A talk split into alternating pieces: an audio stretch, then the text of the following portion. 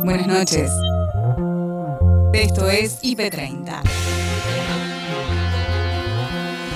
En 30 minutos te voy a mostrar lo mejor de la programación del día. Ahí vamos. En el IP30 de hoy, recta final de las PASO, precandidatos en danza, Daniel Goyán. La oposición no puede debatir. A ver, ¿qué pueden debatir? Que van a mejorar la salud, ¿quién le va a creer? Si que cerraban hospitales, que van a, plantear universidades abiertas para todo el mundo, si decían hay que cerrar las universidades del fondo urbano, o no sirven, o los chicos no, ¿para qué están ahí? Decía Macri, Vidal, eh, que nadie llegaba, que no. Eh, ¿Qué van a debatir? Eh, la inflación. sí, hay problema de inflación ahora. La verdad que rompieron todo diciendo vamos a mejorar la macro fue un desastre. Brasil, marchas a favor y en contra de Bolsonaro. Lo que está ocurriendo es básicamente dos cosas. Primero, que los manifestantes están pidiendo eh, que Bolsonaro tome el poder, que cierre el Congreso y que cierre la Corte Suprema, ¿no? Eh, y este, eh, también desarrollan los gritos de invasión, invasión, diciendo que, como semejando que van a invadir los edificios de estos dos poderes, ¿no? Salteadores Nocturnos, novela histórica sobre Arturo Ilia. Lo de Hitler, él va primero a Roma. O sea, él se embarca en un vapor con destino Génova, después se va a Roma. En Roma está un mes y presencia los actos de Mussolini, ve el pueblo cómo era manejado por, por, por el fascismo. Tengo cosas para hacer. Dalia Goodman nos espera en el teatro. Es una frase que yo jodía mucho en Cosa de Minas 1 porque sí, es muy, es muy también del mundo Minas, si bien es del de, todo el mundo, pero las mujeres son muy no, porque tengo cosas para hacer y ahora no puedo, después lo hablamos, tengo cosas para hacer, uy, hoy tengo un montón de cosas para hacer. Martes cargado de información política nacional e internacional. Los temas destacados del día los encontrás en IP Central con Noelia Barral Grijera y Gabriel Sued les contamos que mañana llega el primer cargamento de vacunas Pfizer al país. Se trata de las primeras 100.000 dosis del laboratorio estadounidense correspondientes al acuerdo alcanzado por el gobierno nacional para recibir hasta fin de año 20 millones de dosis de esta vacuna Pfizer. A este lote se van a sumar en los próximos días un nuevo envío con otras 160.000 dosis. Se prevé que durante el mes de septiembre se van a alcanzar las primeras 580.000 dosis previstas y después el resto hasta fin de año.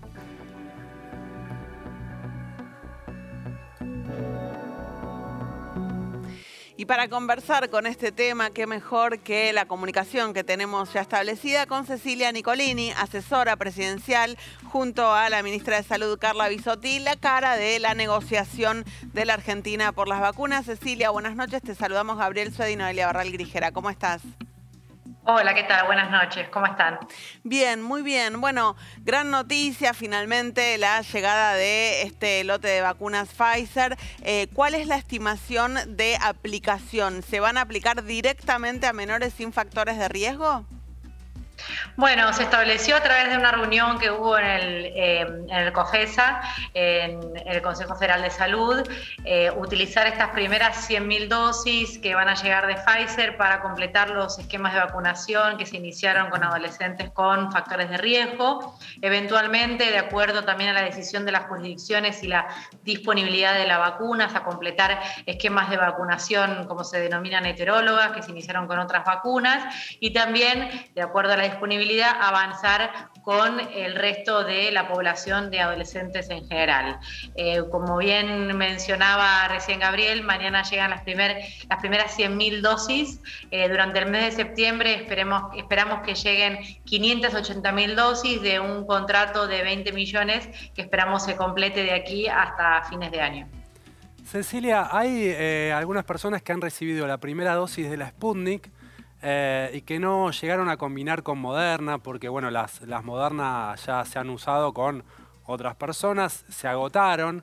Eh, las Modernas, al menos eh, te cuento lo que pasa aquí en Capital por distintos testimonios que me han llegado, y que las autoridades sanitarias de Capital no están combinando la primera dosis de Sputnik con AstraZeneca, porque prefieren guardar las AstraZeneca para dar segundas dosis a aquellos que ya hayan recibido AstraZeneca.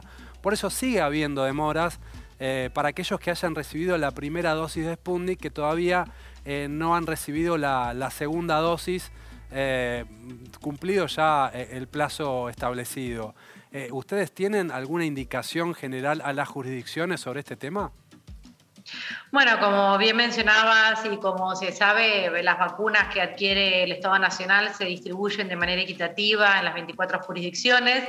Luego, a través del Consejo Federal de Salud, se toman las decisiones eh, en consenso eh, y las recomendaciones que tiene el Ministerio de Salud junto con la CONAIN, que es la Comisión Nacional de Inmunizaciones, para la aplicación y las estrategias de las diferentes vacunas. Luego, cada jurisdicción sí que toma las decisiones de acuerdo a la disponibilidad de vacunas que tiene y a lo que crea conveniente.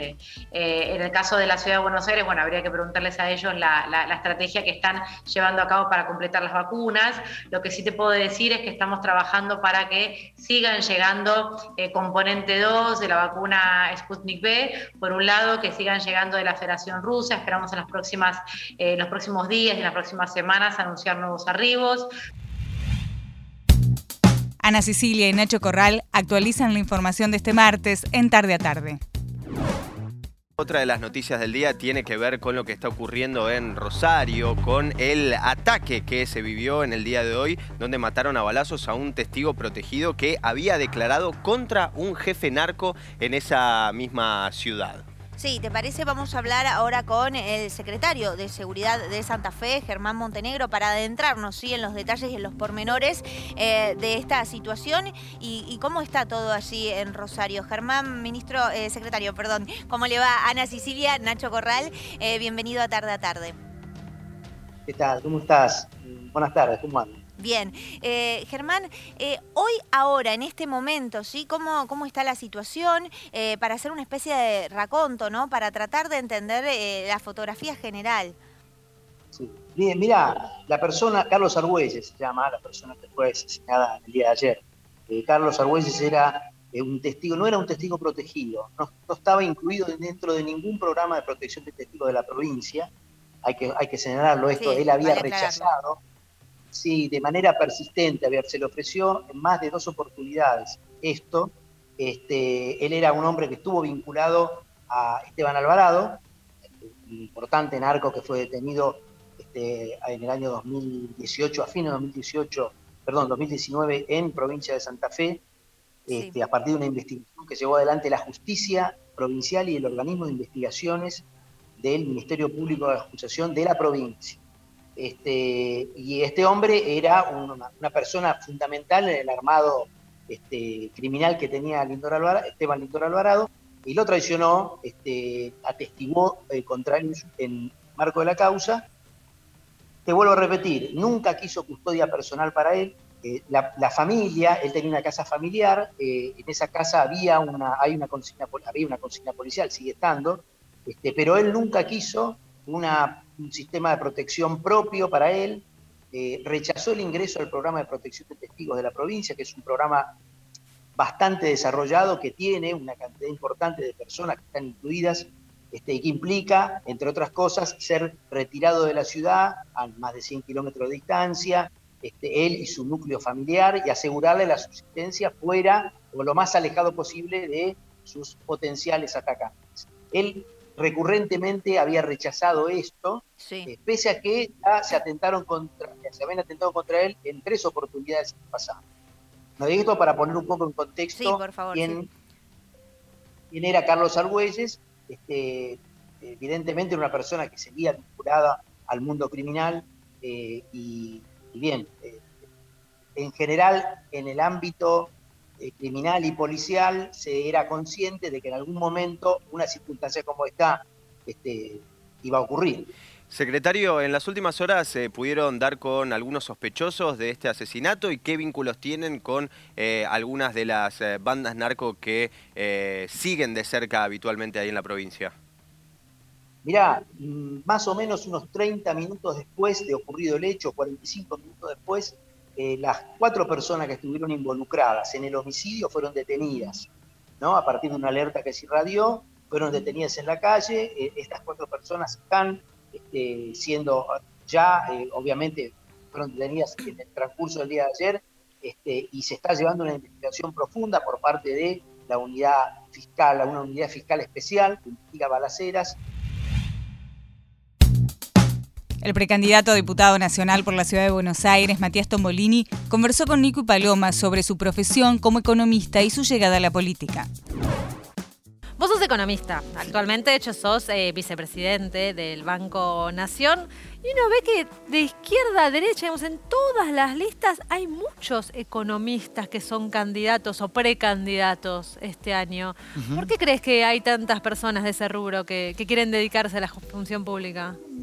Me parece que, es una, síntesis. Hay economistas, históricamente estamos muy vinculados a la, a la función pública, Vos pensás que economistas recibidos debemos ser no más de 12.000 en todo el país. Es una matrícula chiquita, em, pero es una ciencia social que en general, desde, yo desde la universidad, que me vinculé, milité en su momento en la universidad, está como siempre vinculado a la, política. Y la verdad es que es cierto que en, en los últimos 40 años la economía es un tema recurrente. Entonces la interacción entre la política y la economía, bueno, va generando por momentos. Hace, hace 10 años cuando yo empecé en los medios, que laburaba en la, metro. Éramos compañeros. Este, efectivamente. Bolini. Ah, eh, sí, sí, sí, Y la economía empezó con, primero con Juan Carlos de Pablo y después con Tommy Bulat, un genio, este, a, a, transitar lo que tenía más que ver con la divulgación. En Argentina hay algo que no tenemos en nuestra educación inicial ni media, y tiene que ver con la educación financiera. somos un país con gente que nos hacemos como a los ponchazos a la hora de maximizar el uso de nuestro dinero. De hecho, la relación. El capital es muy chiquito, un problema eso. pero aparte, la relación de los pibes y las pibas con la plata de chiquitos 8 o 9 años, en nuestro país durante mucho tiempo se vio como algo malo. Cuando en realidad en, todo el mundo es una cosa eh, digamos, normal y natural. Algo culposo, y un vínculo culposo como que la plata es algo sucio. Bueno, ahí, ahí apareció, digamos, eh, bueno, eh, mi, figura empezó un poco ahí, y mucho economista vinculado más a la divulgación. Y hoy se da la convergencia, más allá de que la economía, por supuesto, no está bien, y hace justamente que también haya más presencia de economistas en, en las listas, ¿no? Leí una entrevista que te hicieron hace unos días, Matías, y ya pensando en tu eh, futuro como diputado, seguramente vas a hacerlo, eh, donde hablabas de la situación que mm, puntualmente, no solo en Buenos Aires, sino en toda la Argentina, es problemática que tiene que ver con los alquileres y con el acceso a la vivienda. ¿no? Más allá de que vivimos en una época circunstancialmente, y esto no es ajeno a que seas eh, vicepresidente del Banco Nacional, en el cual hay muy poco crédito hipotecario o casi nulo, pero sí en esta entrevista vos hablabas de la ley de alquileres, que tenía una buena proyección y que en definitiva no funcionó tan bien como se esperaba. Y una de las cosas que vos proponías era, bueno, revisarla. Sin duda, yo creo que la ley, que es una ley que recordemos que impulsó este, Lipovetsky, un diputado de Cambiemos, eh, falló. Y, creo que las herramientas tienen que atender a objetivos. Y si no cumplen con el objetivo, hay que cambiar la herramienta sin demasiada vuelta. La periodista Eleonora Gosman dio detalles de una jornada asignada por manifestaciones a favor y en contra de Bolsonaro, el análisis político sobre Brasil. Lo que está ocurriendo es básicamente dos cosas. Primero, que los manifestantes están pidiendo eh, que Bolsonaro tome el poder, que cierre el Congreso y que cierre la Corte Suprema. ¿no? Eh, y este, eh, también desarrollan los gritos de invasión, invasión, diciendo que como semejando que van a invadir eh, los edificios de estos dos poderes. ¿no? Eh, hay que decir que en Brasilia se juntan en la Plaza de los Tres Poderes, justamente se llama por eso, porque están, eh, digamos, es el, lugar físico donde se distribuyen. ¿no? esto es complicado, también hubo manifestaciones en, ya en Río de Janeiro, pero lo que hay en Río de Janeiro es básicamente una, lo que llaman aquí una motociata. Claro. Una motociata es una mezcla de paseata, o sea, de manifestación, en moto. Por eso se llama motociata.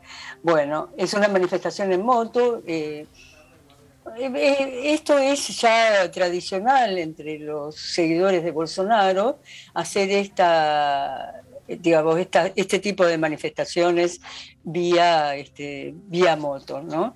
no va a ser así aquí en San Pablo, donde Bolsonaro tiene que llegar alrededor de las 3 de la tarde desde Brasilia para luego este, hablar a las 3 y media aproximadamente en la Avenida Paulista. Ahora, Lo que sí, Sí, perdón que te interrumpa. ¿Qué se espera de ese discurso de Bolsonaro? ¿Él efectivamente está con esa intención de tomar dentro de su figura el mandato de los tres poderes? Sabemos que falta mucho para las elecciones, pero él ya habla de un posible fraude, ¿no? Ante la caída que ve en las encuestas.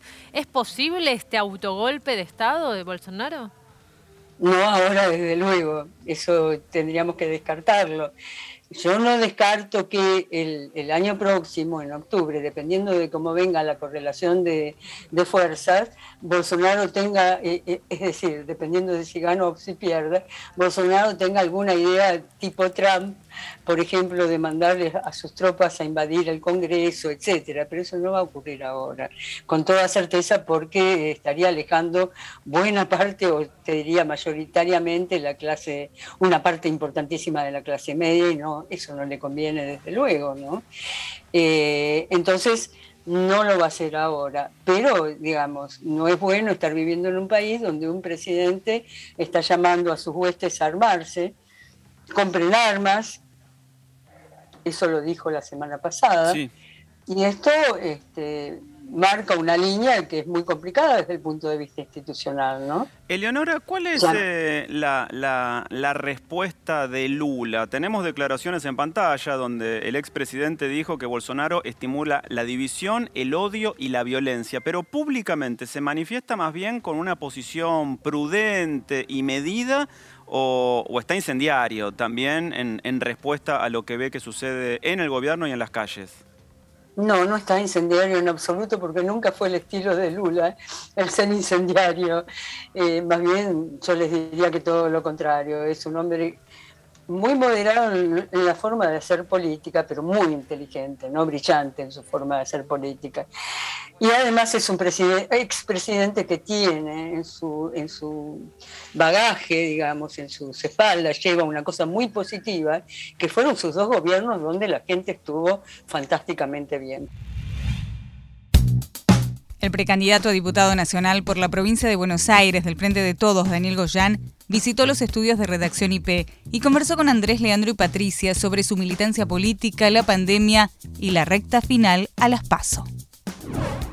Hay algunos analistas, candidatos que están diciendo hay puntos de contacto entre este momento y 2000, 2001. Incluso el presidente Fernández en, la carta esta que publicó en Infobae habló claramente de escepticismo, hablándole a los jóvenes, tiene que participar, etcétera, como tomando nota de que hay un clima. ¿Vos eso lo ves ahora que estás de campaña, de recorrida? Mira, eh, no lo veo francamente en la campaña cuando vos estás en las fábricas, en los barrios. Es como que hay dos mundos paralelos. Hay mucha más eh, eh, ganas de participar, esperanza. Cuando vos estás en una fábrica, en una fábrica que además reabrió, empezó a tomar gente de nuevo después de estar cerrada.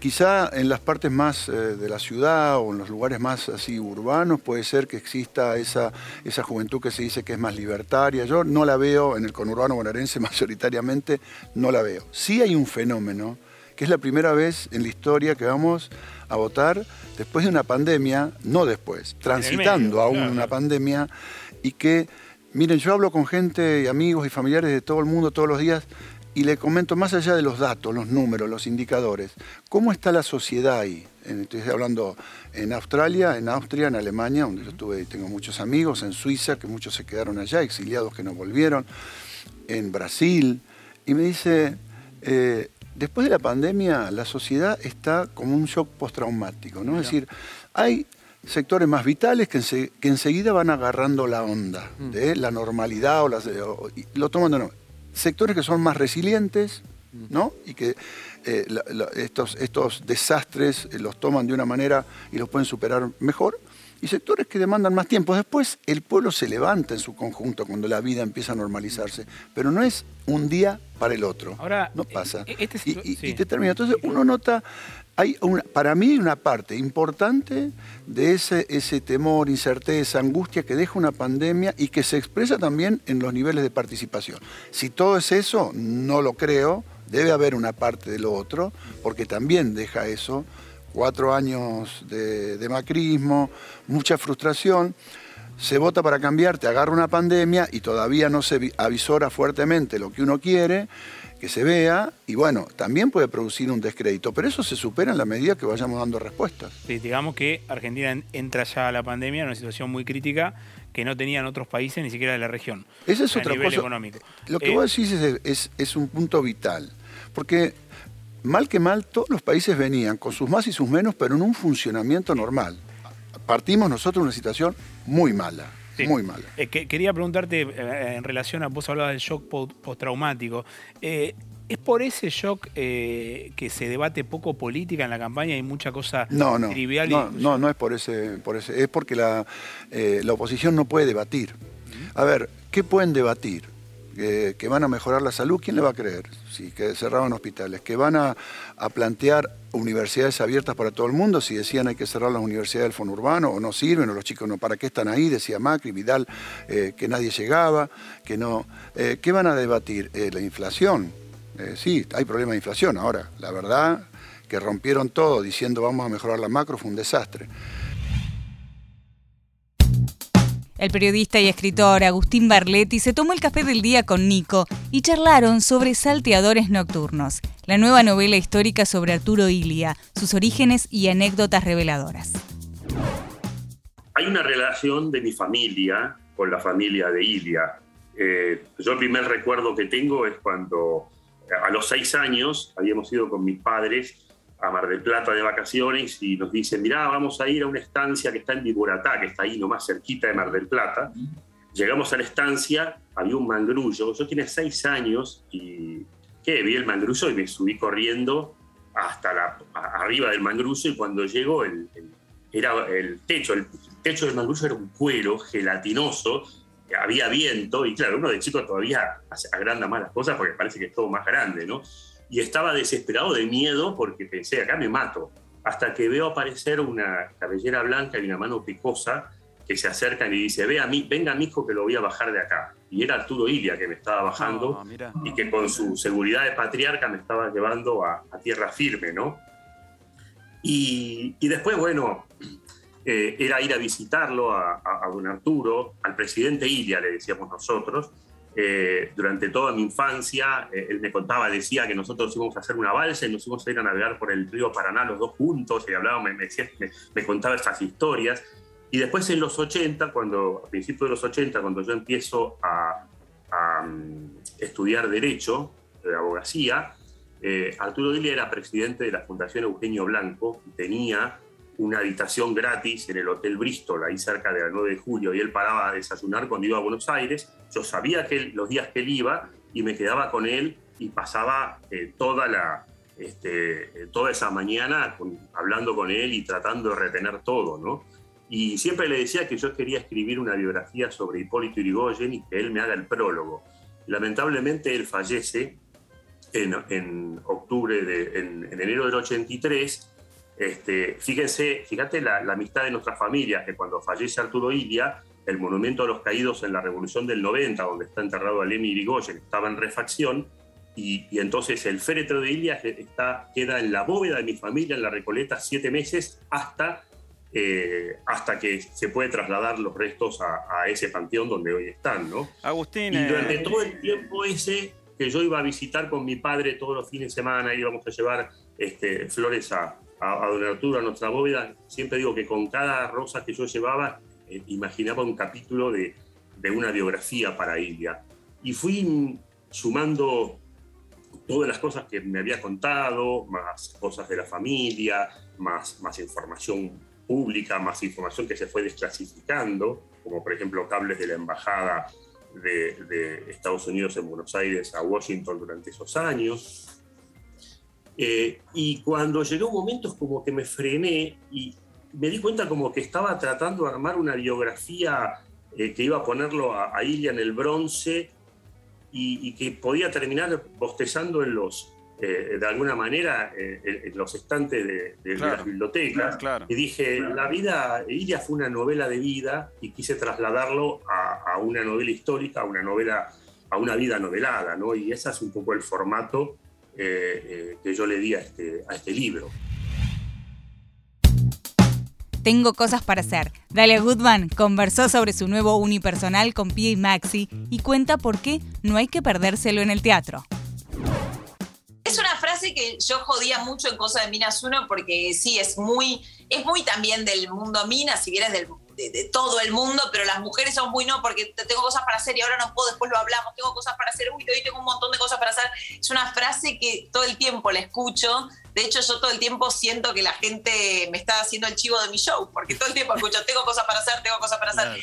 Eh, y es la continuidad del show anterior. En este show me, me animo a, a más cosas.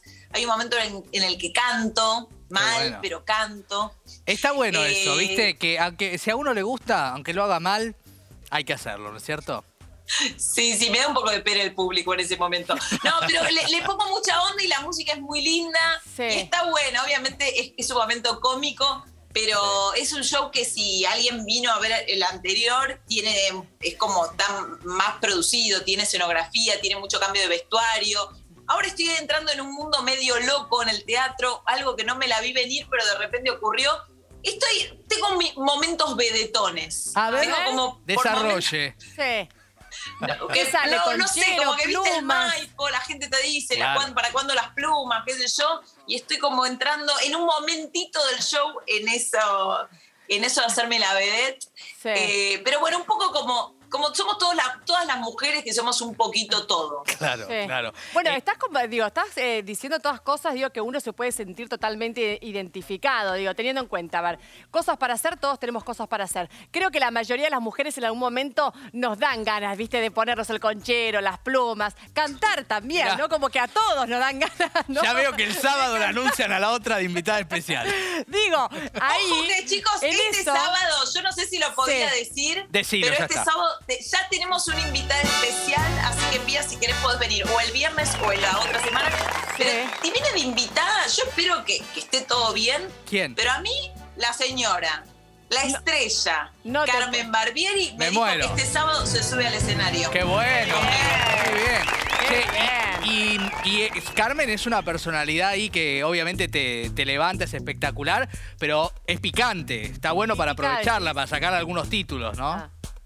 Y algo, sí, a mí, eh, ya en Cosa de Minas 1 teníamos siempre la participación de Cae, que es un cantante muy conocido, sobre todo la gente de mi generación lo conoce muy bien, y bueno, y ahora se hizo muy conocido también por las nuevas generaciones.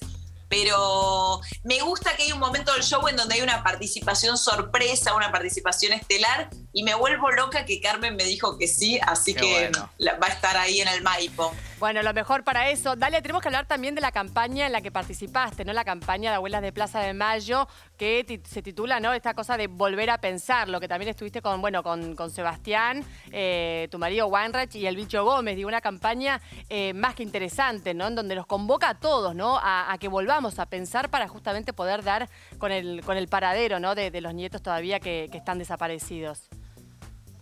Sí, todavía hay, hay 300 nietos por recuperar y eh, por suerte, por esa cosa de la vida, empecé hace más de un año, hace dos, tres años, a entrar en contacto con algunas cosas, con algunas actividades que hacen en abuelas. Ahora, de hecho, el miércoles ustedes mostraron el Cervantes. Voy a Sí. estar en una obra que está organizada por, por la gente de Abuelas de Plaza de Mayo, que son diferentes cosas que nos hacen tomar conciencia de, de algo que no pasó hace muchos años en nuestro país y que siempre es bueno recordar y hacer memoria y no mirar para otro lado. Faltan menos para las elecciones y hay humoristas que dejaron de serlo, artistas que cantan el voto y candidatos que le roban melodías a vaya a saber quién. Noé y Gaby cumplen con el compromiso de IP Central en todas las voces. Vamos a usar estos minutos para cumplir nuestro compromiso de que aquí estén reflejadas todas las voces. Arrancamos por alguien que, bueno, eh, se corrió un poco el juego de la democracia para eh, intervenir eh, un cartel de Leandro Santoro. No sé si vieron en la ciudad, casi todos los carteles de Leandro Santoro en la calle están intervenidos de alguna Victoria manera. También. También, Con mirá, algún bueno. insulto, alguna pintada. Sí, en este caso eh, el que lo hizo fue Alfredo Casero, que grabó un videíto para contarnos su gracia. Miren. Esto que está pasando es un atentado a nuestras libertades como personas que tenemos la necesidad de, de expresarnos. Eh, no le hagan esto, esto no se hace, no hay que hacerlo. Lo que estás haciendo, es- está haciéndole, no le pueden dibujar por ambos a muchacho. Casi un niño de secundario, te diría. Sí, pensar que nos ha hecho reír tanto. Sí, ¿no? pero bueno, bueno. de hecho lo que le contestó eh, Leandro Santoro es que ya es mejor como artista gráfico que como humorista. Pero en la pelea, en esta pelea se metió también León Gieco a anunciar de manera muy particular que está vinculado también con Casero, porque habían cantado juntos la canción en ese momento, la de los Orozcos. ¿Cuál va a ser su voto en este domingo 12 de septiembre? Yo, Rodolfo Orozco, solo pongo los votos por Santoro. Tuvo que modificar un poco, ¿no? Porque Santoro no pega con, Violó la regla, su propia regla, pero bueno, con- con Santoro. son toros. Bien. Y bueno, y otro que modificó un poco la letra de un jingle es eh, Guillermo Moreno. Guillermo Moreno que está teniendo unos líos. Porque cada vez que usa una canción sale el autor a decir yo no quería que la use Moreno. Ahora que hizo apaleó al jingle de Marolio para, bueno, que sea su canción de campaña. Escúchenla. Moreno, le das perón a tu vida. Moreno vota y que vuelva la alegría. Mate, café, Ahí luna. Se come un choripán, más peronista imposible. Él no se calla ni baja la Mirá, mirá cómo mueve las cabeza. Vuelve el peronismo, el pueblo festeja. La 62 Perón a tu vida, Moreno vota y que vuelva la alegría. Como un poco escasa la producción musical. Es como un chabón con un piano. Pero bueno, nada, está bien, no importa. Ah, Cumple, cumple su objetivo que es estar en este segmento de Manto de piedad también. Y hasta acá llegamos por hoy. Acordate que podés ver las notas completas en nuestro sitio www.ip.digital y en nuestro canal de YouTube, búscanos como IP Noticias y suscríbete. Hasta la próxima. Buenas noches.